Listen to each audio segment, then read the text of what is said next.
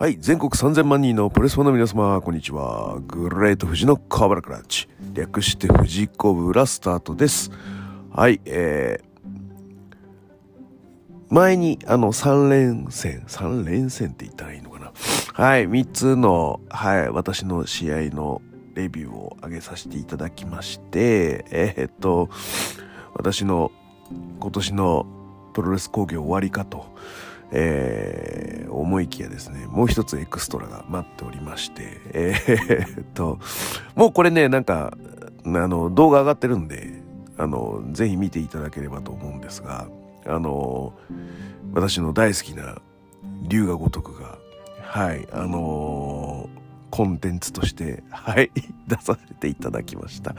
桐生富士というですね、はい、あの、リングネームになりまして、あの一応ね、あの、なんつうのかな。一応、新川戦の時に、まあ、なんていうの、アマチュアプロレスの、まあ、世界から学生プロレスの世界へ行って、まあ、なんつうんだろう。また異世界から戻ってくるよと見せかけて、えっ、と、そっちのあの、セガの世界に行ってしまったっていう、あの、一応、キャリア的にはそういうストーリーで、はい。あの、桐生一馬を、はい。あの、や、やらせていただきました。はい。で、あの、それがね、あの、力丸のりおっていうレスラーがいまして、で、彼も、まあ、龍が如く好きなんですよ。で、えっ、と、まあ、割と、まあ、ゲーマーなので、あの、いろいろとね、あの、やってはいる中で、あの、あの、龍が如くやってほしいんですけどって、急に言われるわけですよ。あの、えって言って、えっていうかな。あ、これは、あの、なんつうのかな。あの、なん、なんて言ったらいいの？えっ、と、まあ、言うても、あの、コミックみたいなの別にやらないわけではないんですよ。で、あの、毎回ですね、RAW だと、まあ、いわゆる超人戦をやら、やらされて、やらされてって言い方変ですけど、あれやったりとか、あの、ね、前回はあの、愚痴川と、あの、あの、フェニックスチーム対、あの、合力チームの、あの、マンモスマンのあの、4人掛けみたいなのをやったりとか、あの、4人掛けというか4人連チャンのやつやったりとか、あの、まあ、そういう、あの、くだらないね、あの、ことはやったりするの好きですよ。うん。好きなんですよ。好きなんですけど、龍が如くやりたいって言われた時に、こう、まあまあ、あの、寒い試合がせねばならんのかなという、まあ予感と、予感がしまして、いや、これちょっとどうしたらいいんだろうとか思って、で、な、な、なんつうんだろうな。あの、課題がありますってていう、まあ、お仕事でね、よく言われるじゃないですか。で、あの、まあなんか、この機能使えないからさ、あ、俺ち、俺システム屋なんで、パまあ、パッケージソフトとか売ってるんだけど、あの、この機能使えないからさ、あの、いいいソフトないの？みたいな感じで言われる時があるわけですよ。で、まあこれだったらいいいいですよとかって言って、まあやっ、提案したりするんだけど、そういう時って、まあいわゆる、買わないフラグなんですよ。あまあ、ビタリあったとしてもだよ。あのいわゆる、本当の課題っていう、まあいわゆるこの機能が使えないから使いづらくてシステムを変えたいと思ってる現場の気持ちは合ってるんだけど、えーっとね、じゃあ要は何なんだっていうところに置き換えたときに、まあ、いわゆるこの機能が使えないことによって、まあ、その、人が拘束される。でそういう人を解放したいとかね。あとは、えーと、これをすることによって人が集まらない。やりたがらない。だから変えたい。とかあの要は何なんだに変えていくとじゃあそれってあの経営者がこの機能を使えあの現場がねこの機能を使えないからシステム変えてほしいんです。いくらだって言っても経営者って買わないんですよ。要は何なんだ。じゃあそうすると経営のどこがボトルネックになるんだ。どこが止まるんだ。っていう、まあ、突っ込み方をされるので、現場の担当者がこれができるからいいですって言っても、買わないケースが多いんですよ。で、それをすることによって、っていう、まあ、なんだろう、現場の人が、いや、これをするとこういう経営課題が解決されるんですよって上申するための掘り起こしっていうのが、まあ、いわゆる課題に対しては必要なんですね。で、えーと、この竜が如くやりたいってまさにそんなほわっとした感じになってましてじゃあ どうすんだと その何を伝えたいのだと結局竜が如くでっていう、まあ、ところをこう力丸などと話したりとかしましてああそうなんだと あのえこれは言う言うべきなのか言わないべきなのかあまあ言わないでおきましょう。はい。まあ、あ、そうなんだと。分かったと。じゃあ、えっ、ー、と、例えば、俺まだゴジラのマイナス1.0は見てないわけですよ。で、えっ、ー、と、な、なんつうのかな。映画に例えると、あの、パトレイバーですね。パトレイバーの1とか2とかって、まあ、いわゆるですね、物語のストーリー性に対して裏でメッセージがあるわけですよ。俺これ言いたいんだよ、みたいな。でも、えっ、ー、と、あの、パトレーバーの、あの、えっ、ー、と、あの、怪獣のやつ、あっちの方は、まあ、なんつうのかな、ストーリーを、まあ、追っかける中にあるあるあるを楽しむ。えっ、ー、と、まあ、より、な、なんつうんだろうな。その、あるあるにさらにメッセージを隠すっていうのが、俺の中ではタランティーノとかあっちの方になってくんですけど、まあ、まだあるあるしか見えてないっていう状態。わかるかな？えー、あの、さらに課題を深掘りした時に出てきたのは、そのあるあるの層が見えるわけですよ。じゃあ、そのあるあるの層を見えた段階で、じゃあそれをどうまとめてもう一個裏にメッセージを込めようかっていうところが、ちょっと僕の中の課題でして、ねあのー、試合になったわけです。ちょっとあれぜひ見てほしい、ね。あの、あんまり時間おと、おとりにならないおとりにならないって言い方変だ。あの、撮らせませんので、あの動画。で、留学ごとくやってる人だったら、もう、ま、間違いなく、バーカだなと、バーカっていう言っていただけると思います。それぐらい、あの、すごいです。あの、まあ、あの、AW でさ、あの、あったじゃないですか。あの、ケニーとか、ジェリコとかがやってたやつ。あれって、あの、入場だけ留学ごとくにして、あの、まあなんか、あとはハードコアマッチでしょあああいうこう、なんかずれた感じじゃないですから。あれはあるあるよりもっと浅いファッション。ファッションとして龍が如くをまとったってやつ。で、うちらの中はそのあるある。あるあるとあるあるの中にある、まあ、もう一個下の層っていうのを、まあ狙ったわけですよ。うん、あの あの、まあ本当に、あの、ふざけた試合ですよ、本当に。俺の中では、あの、なんつうの、あの、龍が如くまとめ、あの、YouTube のまとめの、あの、ヒートアクション動画あるんですよ、まとめのやつ。あれもうずっと見まくって、あの、勉強して。で、あの、ちょうどですね、その11月の19日がその力丸公演だったんですけども、その前に、あの、龍が如くセブンガイデン名を消した男がリリースちょうどされまして、で、そこの、まあ、桐生一馬がですね、あの、6でですね、あの、一応死んだことになるんですね。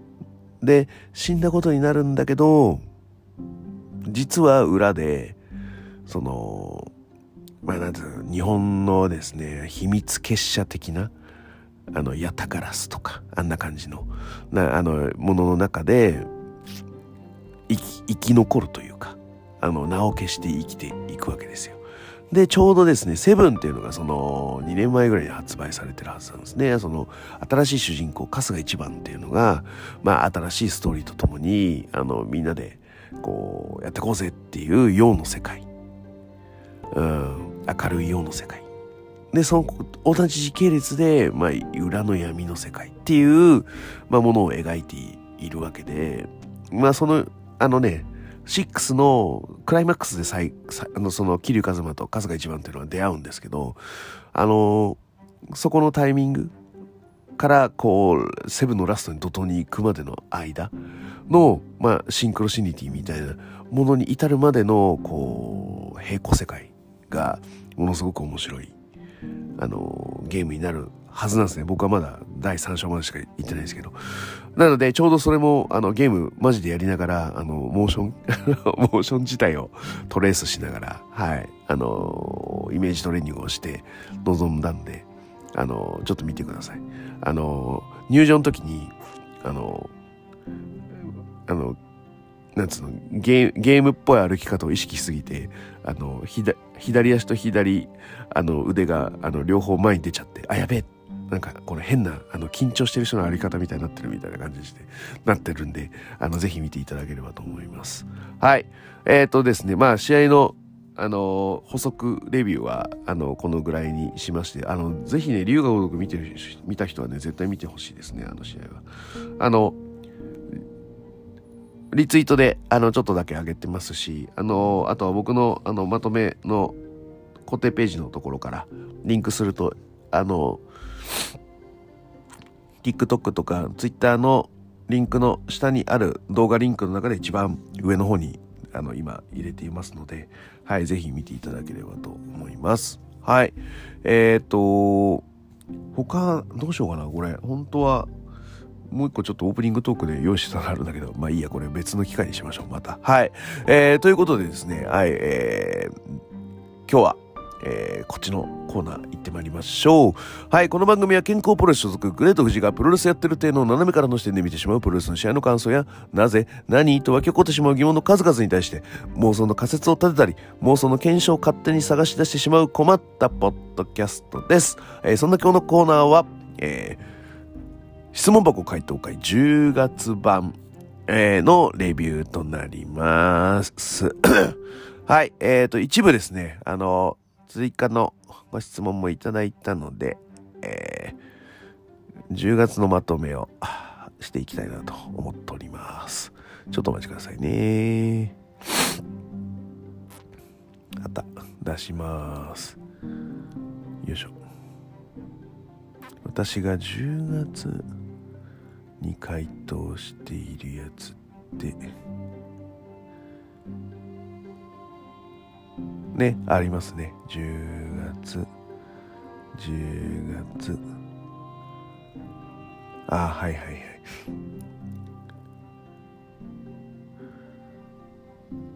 で、これは9月なんで。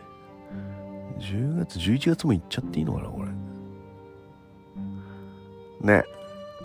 あ、でも11月のポッドキャストで、UWF 法制工業レビュー聞きたいですっていうのはもうやりましたんで、はい。回答とさせていただきます。はい、えーと、あー、あとこれもな、別にそんな大したことないからな。いっちゃいましょうか。はい。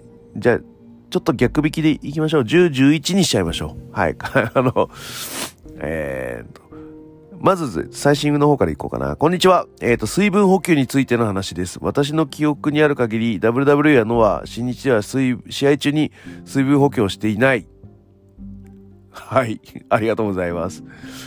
これはな、なんだろう。なんだ、水分補給をしていないんだけど、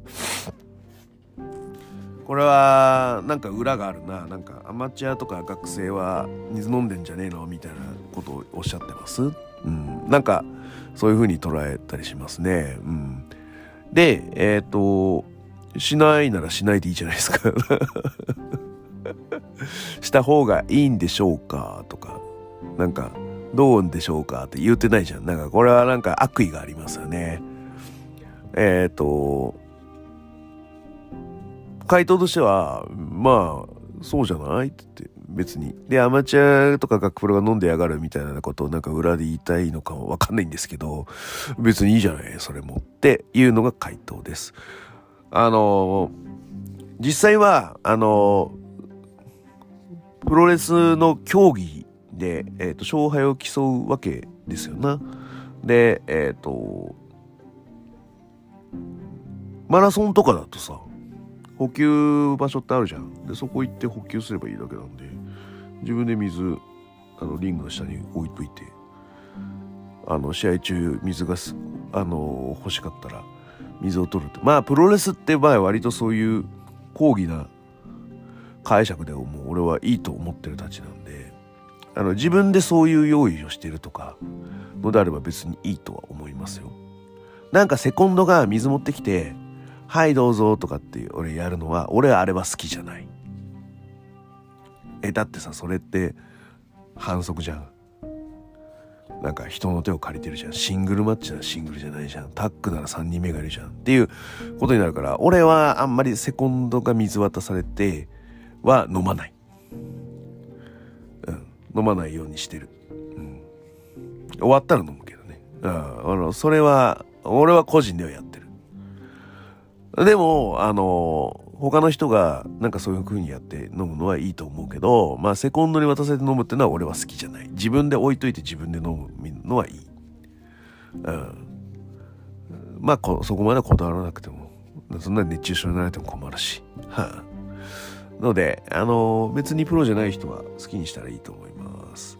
でも、あの、プロの場においては、そうなのよ。もうちょっと厳格であり、あってほしいなとかって思いますよね。だってそういうルール、あ、でもルールブックには書いてないんだよね、正直。水を飲んじゃいけませんっていう。でも、アスリートマッチの時に、まあ水を飲んじゃうってなんかまあドーピングみたいな感じになるから、ドーピングしてる人とドーピングしてない人ではやっぱりドーピングしてない人を応援しなきゃいけないな。だから悪い人が、こう、ごくごく水飲んで「うれ!」とかってやる分にはまあいいのかな。心情的にはねそういう意味合いだと思うのでうん。うん。なんかそういう感じかな。うん。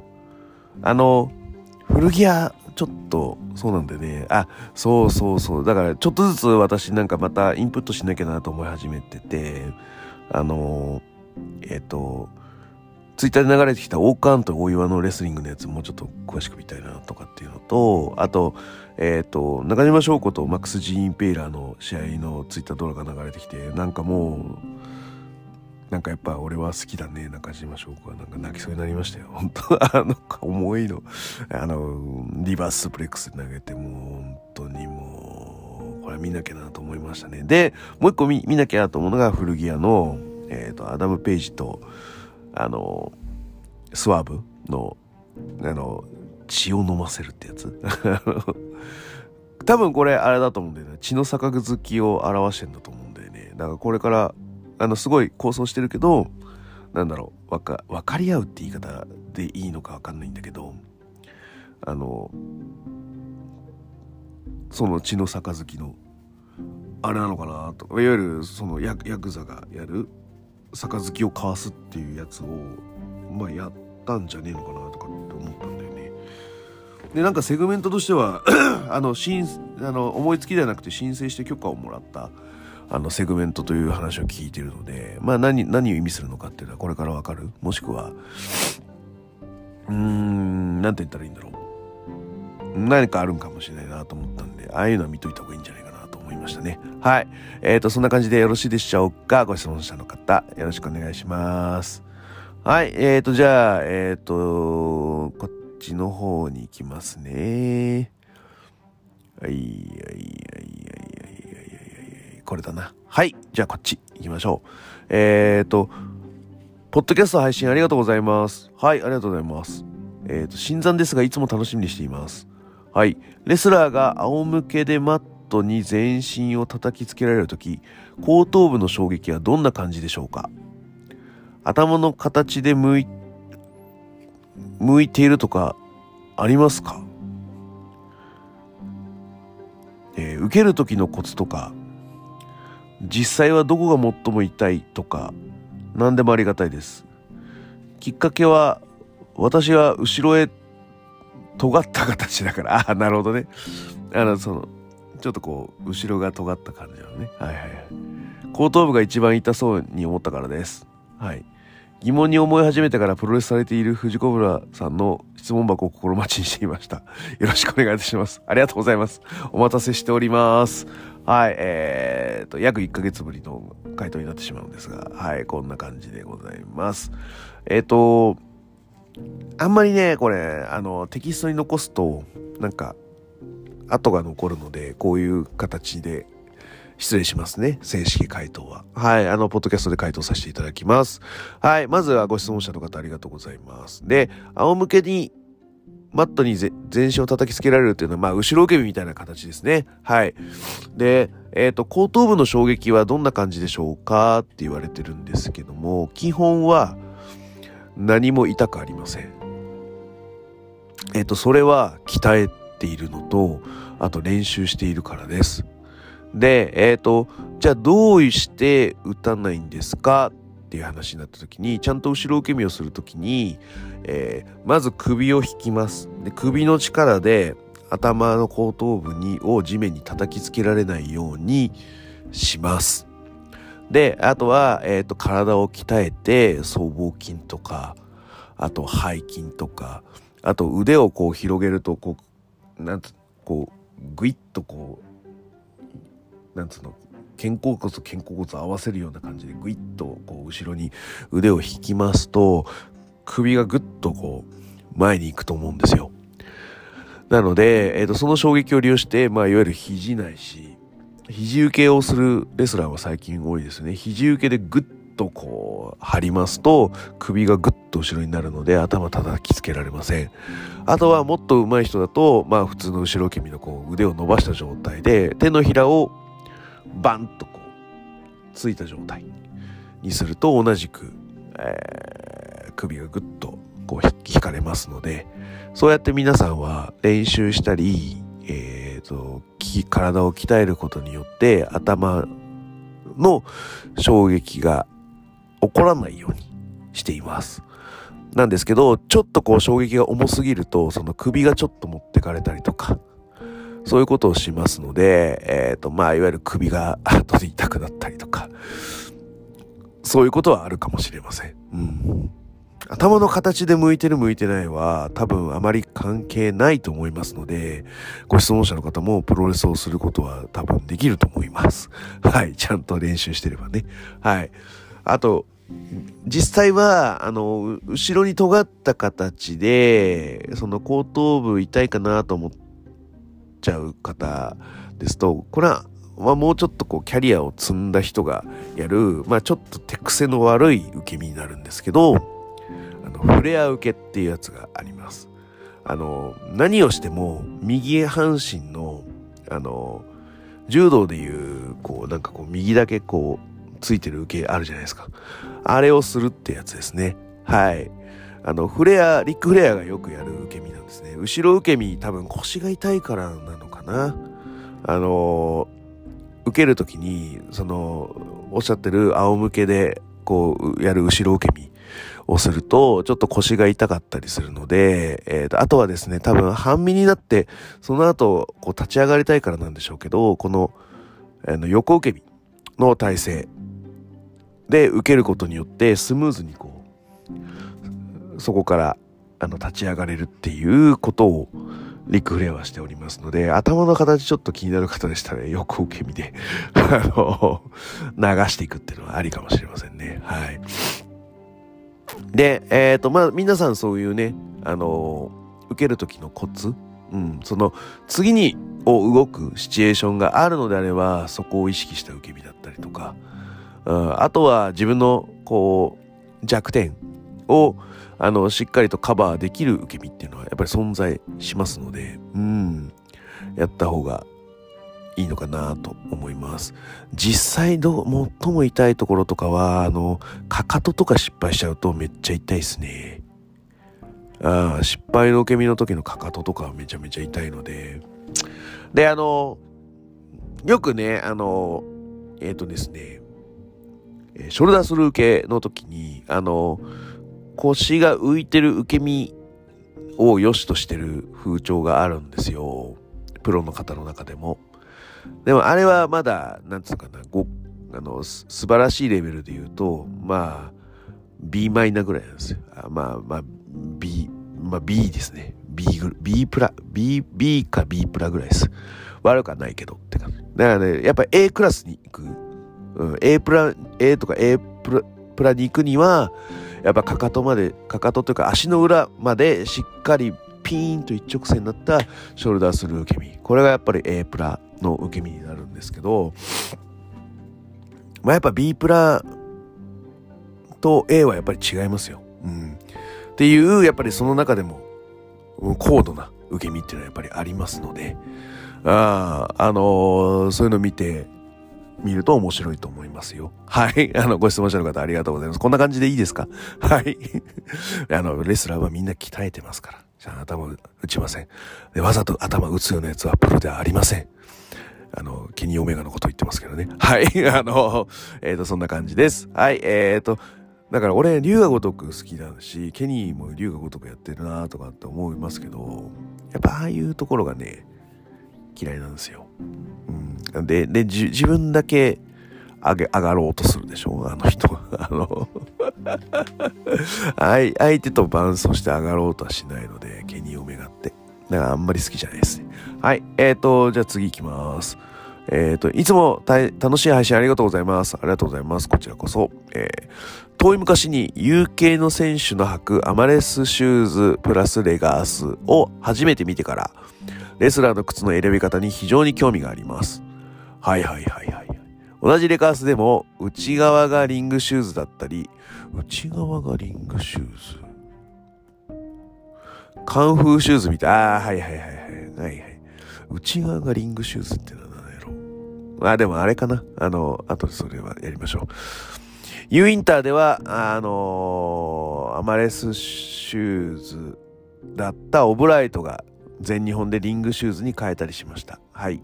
鈴木秀樹もアマレスシューズだったり、リングシューズだったり、いろいろですよね。はい。最近は特に、えー、女子プロレスでアマレスシューズの上から長いリングシューズ。多分、多分これがさっきの内側がリングシューズってやつだよね。長いリングシューズっぽい飾りを履くレスラーがも多い気がします。はい。富士山をはじめとしてレスラーの方々はどんな考えで靴を選んでらっしゃるのでしょうか？団体の意向もあるのかな？えっ、ー、と、など、靴に関するお考えを聞かせていただけたら嬉しいです。はい。ご質問者の方ありがとうございます。はい。うん。あの、そうです、そうです。その後半の方に出てきたアマレスシューズの上から長いリングシューズっぽい飾りを履くレスラー。あの、これがですね、レッグカバーってさ呼ばれるものなんですけど、めちゃめちゃいいですね。よくできてるなと思います。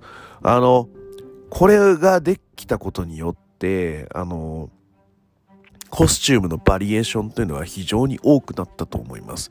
まあ女子もそうなんです。あの、男子もですね、実はレッグシューズ、レッグカバー履いてる人いますよ。うん。あの、えっ、ー、と、富永もう確かレッグカバー使ってるって言ってましたし、やっぱりいいと思います。はい。えー、っとですね、じゃあ言いますよ。あの、最近のですね、シューズって、やっぱりですね、レスラーにとってはめちゃめちゃ大事なアイテムになります。で、まあ、いわゆる自分の足さばき、的さばきの根幹に関わるものなので、あの、非常に使い勝手を重視する形になります。はい。で、言い方ってるよね。で、俺もうだから何パターンか持ってますけど、やっぱり、その、使いやすい使いづらいっていうのは本当にあります。はい。で、えっ、ー、と、僕、そうですね、その最初に書かれているアマレスシューズプラスレガースっていうのは、えっ、ー、と、今、私、まさにそのタイプです。あとは現役の学生の時、もう本当に僕あの、UK の、あの、あの、あの、やらせていただいてたんで、はい。あの、山田学のちょっとコスチュームイメージして、黄色いレガースと、黄色いニーパッドで、黒だよな、黒のアマレスシューズ。でやってたんで、あの、やってましたよ。はい。で、えっ、ー、と、内側がリングシューズって多分このアームカバーっぽいやつなんだよね。内側リングシューズでレガースつけてる人っている？大体でもアマシューだと思うんだよね。で、あのもう一つがこのカンフーシューズですね。カンフーシューズっていうのが、まあ、いわゆるシューティングシューズっていう名前なんですよ。正式名称で言うと。えっ、ー、と、川田が履いてるやつがまさにそれですね。あの、川田のやつって、あの、アマシューじゃなくて、あの、靴も黄色いのご存知？で、あ、なんで靴黄色いんだろうと思って、俺川田、ほん、最初は川田やろうとしてて、で、えっ、と、川田のやつの、えっ、と、やつをこうよく見ると、かかとがね、ちょっと開いてるんですよ。あれ、なんで開いてんの？ってなった時に、いや、これってシューティングシューズなんだよって、ね、で、シューティングシューズってなんやねんってなるじゃないですか。存在自体知らなくて。で、あの、でシューティングシューズわかんなくて、俺も。あの、途方に暮れてたんですけど、実は身近な人が持ってて、で、それが、あの、僕の、あの、一行上の先輩の、僕の村門って人で、あの、ちょうどね、そのドラえもんをやってる時に、あの、ドラえもんのシューティングシューズ、ドラえもんの、あ、靴、あの、白い丸、足の丸いやつあるじゃないですか。あれを表現するために、あの、えっ、ー、と、シューティングシューズを履いてたんですよ。あなので、えっ、ー、と、それを僕はもらいまして、それをこう黄色に塗りつぶして、で、あの、川田のギミックをやるときの、あの、シューティングシューズにさせていただきましたね。はい。でも、シューティングシューズって言っても出てこねえな、これ。マジで。僕らの頃はこれシューティングシューズと呼ばれてましたね。プロレスで探しても出てくるかな？レース。ああ、プロレスシューティングシューズ出てくるな。はいはいはい。そうそう、こういうね、あの、シューティングシューズ、スペースプロレスって感じになってくると、まあ出てきますよ。はい。うんうんうんうんうん。ようやく出てきますね。これ何？ヤフーオークション。UWF シューティングシューズ。あ、UWF もやっぱシューティングシューズ使ってる人いるんだね。ごめん、俺はそれは勉強不足だな。へえー。そうなんですよ。あ、佐山悟が開発したんだ、このなんかブブログ。腕しぎ逆ブログ。パクりますよ。パクらせていただきます。えー。佐山悟が開発したんだ。え、でもこの普通、このリングシューズ、これはリングシューズだ。シューティングシューズじゃないよね。えー。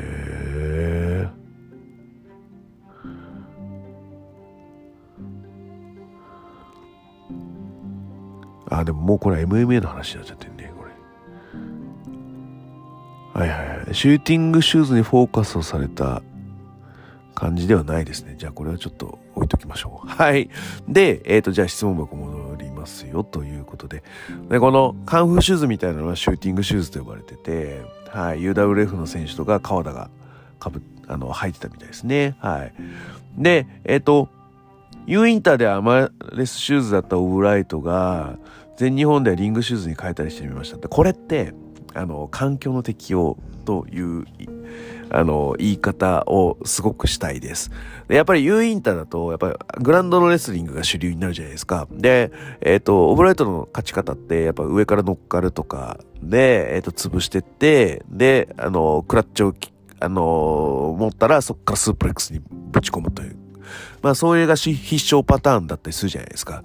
なので、やっぱりこう、なんつうの、中腰になった時に、こう、ぐっと足を踏み込む時に、かかとが、のところが、とくるこの足首のところがめちゃめちゃ曲げなきゃいけないですね。ぐっとこう、押し込む時に。なので、あの、足首の可動域の、えー、広いアマレスシューズがベストなんですよ。なんですけど、全日本に対してリングシューズになったっていうのは、この足首の中腰からのグッっていう機会が少なくなるからです。うん。ので、リングシューズで良くなるんです。で、リングシューズもいろいろありまして、で、僕はあの膝の下ぐらいまであるロングのアマレスシューズを島スポーツさんで作っていただきました。で、えっ、ー、と、島スポーツって、でえ、ー、と、あの、タイガーマスクのマスクとかを作ってた老舗の方たちですね。はい。まあ、方たちっていうか、まあ、島さんっていう人がいて、あとその家族の方がやってらっしゃるのが、あのー、やつで、で、島さんの娘さんがですね、あのー、このシューズを確か作れるんですよ、確か。ので作っていただいて、もう晴れた交換時代はですね、それをこう、え、もう何年だ ?2005 年、2005年から使って、2018年までずっと使ってたから、まあまあまあ、干支が一瞬回るぐらいは余裕で使わせていただいてた。でもあの全然、あの、ちょっとこう、色がちょっと剥げたりはしまし、してますけど、全然今でも使える素晴らしいリングシューズですね。で、あの、僕のリングシューズの特徴は、あの、普通のリングシューズだとエナメルっとか、ああいうのじゃないですか、革とか。で、僕のやつ馬の皮なんですよね。で、えっ、ー、と、馬の皮だから、えー、こそ、えー、足首が柔らかく動かせるっていうのが売りと言われております。だから、エナメルシューズだと、やっぱかかとが固定されるんですね。うん。ちょっとね、動きが、可動域がね、狭くなるんですよ。でもその代わり、プロレスっぽい動きはいっぱいできます。うん。あとはその、なんつうのかな。見栄えもいいし。でも僕はそのリングシューズの見栄え良さプラス、あの馬の皮である足首の可動域、これを駆使して、あの、しっかりとこのレスリングシューズでもグランドレスリングが、あの、普通の人より、あの、多く稼働できるっていうメリットを、晴れた交換時代は持ってました。はい。あのね、あの、革の材質も結構重要ですよ。エナメル質なのか、うん、どうなのかによっても結構変わってくる、きます。だから、がっつりい、いつもレガースしてる人がアマレスシューズとかをすると、あ、今日は蹴らないんだな、とか、あのーいつもエナメルのロングのリングシューズの人が、あ、なんかこう、アマシュで来ると、あ、ちょっと今日はグランド重視で行くのかなとか、あの、そういう、まあ、リングシューズが違うだけで、あとさ、リングシューズ、あの、えっ、ー、と、よくさ、あの、鈴木みのるとかビッグマッチだと白、真っ白で来る、来たりとかするじゃないですか。あれと同じように、あの、なんかビッグマッチの時だけ、あの、白いリングシューズをあの、トリプル H とかはしてきますよね。あの、ゴールドバーグでやった時とか。なんか大事な時にはなんかリングシューズの色変えたりとか、なんかするとかっていうのも、あの、レスラーの、まあ、心情とか、あの、読解力を読み取るっていう時には結構、うん、ありなんじゃないかなと思いますよ。うん。鈴木秀樹選手もね、アーマーシューだったりリングシューだったりしますね。なんで、あの、あの方はどうだろう。じゃあ聞いたことはないんでわかんないですね。気分で変えてるのか、そういう、うん、選曲で変えてるのかっていうのはわからないですね。はい。うん。で、えっ、ー、と、最近は特に女子プロレスアマレシューズ、そうですね、このアーム、レッグカバーすごくいいっすよ。あれがあると、いや、もう一つ言うとね、リングシューズって金かかるんですよ。めっちゃくちゃ。アマレスシューズって、あの、アディダスのやつで調べてもらえばわかるんですけど、1万前後っすよ。うん。だからそれが、まあ、いわゆる3本あっても3万円ですよ。でもた、で、あ、で、ね、リングシューズ、ああいうこうね、膝上ぐらいまでつって、僕特価でやってもらいましたけど、普通5万円ぐらいすると思います。4、5万は。3本買ったら15万円でしょ。もう単価が高い。うん。なので、レッグカバーが1万だとしたら、アマシュ1万のレッグカバー1万で、2万、2万で済むんです。3本あっても6万。リングシューズ15万。やっぱり、あの、経費が全然違いますよね。だし、やっぱり色違いとか、そういうのもまあ、作れるじゃないですか。なので、非常にいいとも思いますね。レッグカバーは本当にね、もっと普及してもいいと思いますね。で、僕、あの、あの、ホーガンやるとき用の赤いレッグシューズ、あの、作ってもらいましたね、マッキーさんに。うん、あのレッグカバー作りたいならですね、あの健康プロレスのマッキーを、はい、あのご紹介しますので、ぜひ 誰が作ったって話です。で僕、あもともと赤山州履いてるので、あれに赤いアームカバー、あレッグカバーすると、まあ本当に、あの、赤いロングシューズを、うん、リングシューズを履いてる感じに仕上がりますので、あの、非常にレレッグカバーは、あの、大発明だと思います。はい。うん。あのー、やっぱり考え方ありますよ。その選曲で変えたりとか。うん。あとは、やっぱそういうね、その、変わり身秋っぽい性格だから、いろいろ、あの、変えたいから、そういう、あ、あ、レイクカバーとかそういうのを採用してるとか。うん。あと、おしゃれだから変えてるとか。いろいろありますよ。うん。靴はでも大事なんで、やっぱベースはやっぱ動きやすいやつにしたいですね。だから、あの、リングシュだったらちょっと履き潰すぐらいやっぱりこう時間をかけて、はい、やってきますね。で、あの、ソールとかも、あ、そうそうそう。あのね、靴もそうなんですけど、結構靴下も僕はこだわってます。えー、っとですね、あの、プロの人もね、多分さ、つく、使ってるのあるんですけど、あの、えー、っとね、旅みたいなやつ。あの、5本足ソックスじゃなくて、俺は2本足ソックスで、あのね、下にね、あのー、足の裏のところに、あの、ゴムの、あのー、なんつうの、こう、滑り止めみたいなのがついてるタイプの、あの、靴下を買ってます。あの、これをずっと愛用してますね。誰だったっけな？武田正史？あの、デスマッチの人。あの人とか、別の人もなんかツイートで、この靴下いいよってあげてるの見て、買ってめちゃめちゃいいなと。あれね、リングシューズって、あの、足の裏のとこもちょっとツルツルしてるんですよ。だから、僕は、その、で、しかも、僕は馬の皮なんで、ちょっと可動域が広いので、あの、あそこで、こう、うまい具合にフィットさせるには、僕、靴下を2枚履くっていうことをして、あの、ちょっと足を分厚くして、うん、あの、なんつうのかな、この、かかと周りと自分のこう足の裏の接着面を増やして、あの、対応してましたね。あの、紐がきつくし締めたとしても、あの、膝上までのやつってやっぱり、ずらっとやっぱりこう、隙ができるわけですよ。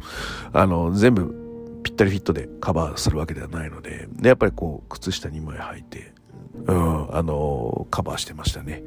で、えっ、ー、と、そういうのも、あの、その、足の裏にゴムがついてるので、ぴったりフィットするんですよ。だからめちゃめちゃ使いやすかったですね。で、僕、アマシュに変えてもあれ使ってるんで、踏み込みがやっぱ違います。うん。あと、こう、ちょっとこう、初動がずれるみたいなのもないので、非常に動きやすいです。靴下も結構、僕はこだわってますよって話です。はい。えっ、ー、と、今日はこんな感じにしましょうかね。はい。で、いいよね。はいはい。で、UWF と水分補給。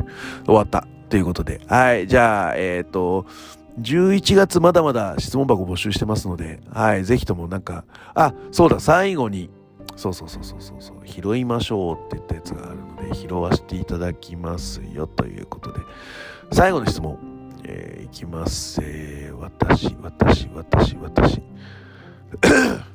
これこれこれ。国さんに来て、あの、質問箱を、あの、横取り40万させていただきますよということです。はい。えっ、ー、と、タックマッチではい、試合に出てない選手がコーナーの位置を右に左とコロコロ変える人がいますが、あれはどういう意味があるのでしょうか？えー、あのー、国さんも気になってみたことあるけど、法則性は見出せませんでしたってあるんですけど、金あのー、代わりに答えてもよろしいですか？はい。えっ、とですね、基本法則性はないです。ただし、ただしですよ。えっ、と、ロックタックだともう、あの、なんつうの、もうスペースがないので、あの、あの、右にタッチでよ、よ、よけた人いたら、あの、コーナーに控えてる方が、じゃあ左にずれましょうか、みたいなのはあると思います。ただ、普通の2-2のタックマッチの時に、なんでこう、立ち位置を変えるのかって、これはもうやってる側の意見で申し訳ないんですけど、あの、序盤ではコロコロ変えてないと思います。多分中盤以降だと思います。で、どちらかというと、あの、リングインをスムーズにしたいんですよ。中盤以降って。ああのもう展開がこう、リズムが刻まれてくるので。だその時に、あの技の展開の立ち位置を見て、あの、この人は、こっちで、ああ、この受け身を取って、で、こっち側に手を伸ばしてくるなっていうのを、やっぱ想像するわけですよ。レスラーは。な時に、えっ、ー、と、普通に立ってこうタッチしてくんだったら、タッチした後に、そのタッチした側が、に、逃げればいいじゃん。で、俺は、そのまま入っていけばいいけど、やられてる時って、まあ、いわゆる同時タッチとかを思い出してほしいんですけど、倒れながら飛び込んでタッチしたりするじゃないですか。とか、やられながらこうタッチに行く。片膝をついたりした状態で。で、そうすると、その、よ、よ、タッチした人が、よ、よ、避けづらい。うん。そのままゴロンってなるじゃないですか。で、それが右側にゴロンするのか、左側にゴロンするのかっていうのを、まあ、いわゆる予測するんですよ。タッチを受ける側は。ああ、この人はこうやってタッチをしてくるな。だいたい右でタッチしてくるじゃないですか。右でタッチして受けるんで、まあ、右にゴロゴロってずれるから、あそうだね。右でタッチするから、自分から見たら左側に吐けるはずなんですよ。右でタッチする人って。右。だからね、こ俺も俺は右側にいて、タッチを受けて、で、相手が吐けると、すぐ入れると。で、これがお見合いしちゃったりぶつかったりすると、いわゆる出てくるシチュエーションが、あのー、遅くなるじゃないですか。多分、あの、右でタッチに来るのに、俺は左側にいてタッチを受けると、この人、もっと、こう、リングの真ん中側にはけなきゃいけないんで、俺がまっすぐ、リング内に入ろうとすると。なんで余計な動きをさせちゃうじゃん。なんで、そういう時は、もう右側に移行して、パッと右に避けてねっていう感じ。で、俺はこう、右側からスッと入っていくっていうことを、タックではします。あとは、えっ、ー、と、もう一個は観客を見ます。で、観客を見て、えっ、ー、と、まあ、いわゆる、やられてるシチュエーションの、あのー、チームだった場合は、あの、こう、手拍子を求めたりするじゃないですか。あの、ターンバックを叩いたりとか、アメリカンでよくある。あれをするときに、あの、俺は、会場の周りを全部見ているんですよというのを表現するために、あの、わざと、こう、左側にいたとしてね、左側にいたら正面のとことこっちの自分の左側の、えー、観客のところに、ちょっと応援してくれ、応援してくれってなって、で、そのまま右に行って、右を、右の観客に向けて味をもらうと。いうことをする。まあ、いわゆる全体、動くことによって全体の人が、えっ、ー、と、自分の動きに集中してもらえるように、もしくは、えっ、ー、と、自分越しに、その、やられている自分のチームの、え、レスラーを見てもらうために。動いてます。なので、どちらかというと、タック僕あんまり好きじゃないのは、えっ、ー、と、タッチしてない側のコーナー控えてる側が割とやることが多いからです。で、えっ、ー、と、まあ、俺が気、気を回しすぎちゃうからなのかもしれない。でも、プロレスのタックだと、タッチ受けてないやつの方が、やっぱちょっとこう、休めない。すっげえやられたりとか、すっげえ動いて、タッチしても、休めない。なので、シングルの時よりもめっちゃ疲れる。しかも相手のリズムに合わせながらとか、相手のリズムを切りながら自分のリズムを持っていかなきゃいけないんで、タックめっちゃ疲れるんですよね。シングルの時より。シングルで30分やってもへでもないですけど、タックで20分やったらもうヒーヒーですよ、ほんと。あの、それも、あの、この前の試合見てもらえばわかるんですけど、タックの時ヒーヒーですよ、僕。はい。というのがもうわかるので、あのー、タックは割とタッチ受けてない人が動、動いてる選手の方、選手チームの方が割といいチームだと思いますよという話です。はい。えっ、ー、と、こんな感じでいかがでしょうか。はい。今日はこれにて終了させていただきます。はい。えー、この番、えー、この番組はグレートジのコブラクラッチの質問感想をお待ちしております。えー、グレートジの質問僕はツイッター DM などどしどし送ってくださいね。あと、あの、クニさんみたいに、あの あの、ぶん投げてもらっても一向に構いませんので、はい、あのー、代わりにお答えさせていただこうと思います。はい。えー、割とでもね、今回は、はい、あの、俺はやってる程度は、俺はこういうことが気をつけて右左を変えてるよっていうのは自分でもあるので、はい、あの、お答えさせていただきましたが、はい、こんな感じの、えー、無理まちゃなんだい。はい、あの、もう藤子ブラハッシュタグでいただけますと、なんとか拾わせていただこうと思いますので、よろしくお願いいたします。あと、あの、グレート富士、なんかこの試合見とけよとかいうのがありましたら、ハッシュタグ藤子ブラで、これも、これを見ろという形でツイッター上げていただければと思います。はい、最後に気に入っていただけましたら、サブスクリプションの登録も、また定期購読のボタンをしてくださいね。ということで、あの、あ、そうそう。あの、TJW ショップ行きまして、最後、中島翔子アクリルスタンドを買いました。どうでもいい情報です。はい。えっ、ー、と、じゃあ、それで終わりたいと思います。はい。それでは全国3000万人のプロレスファンの皆様、ごきげんよう。さようなら。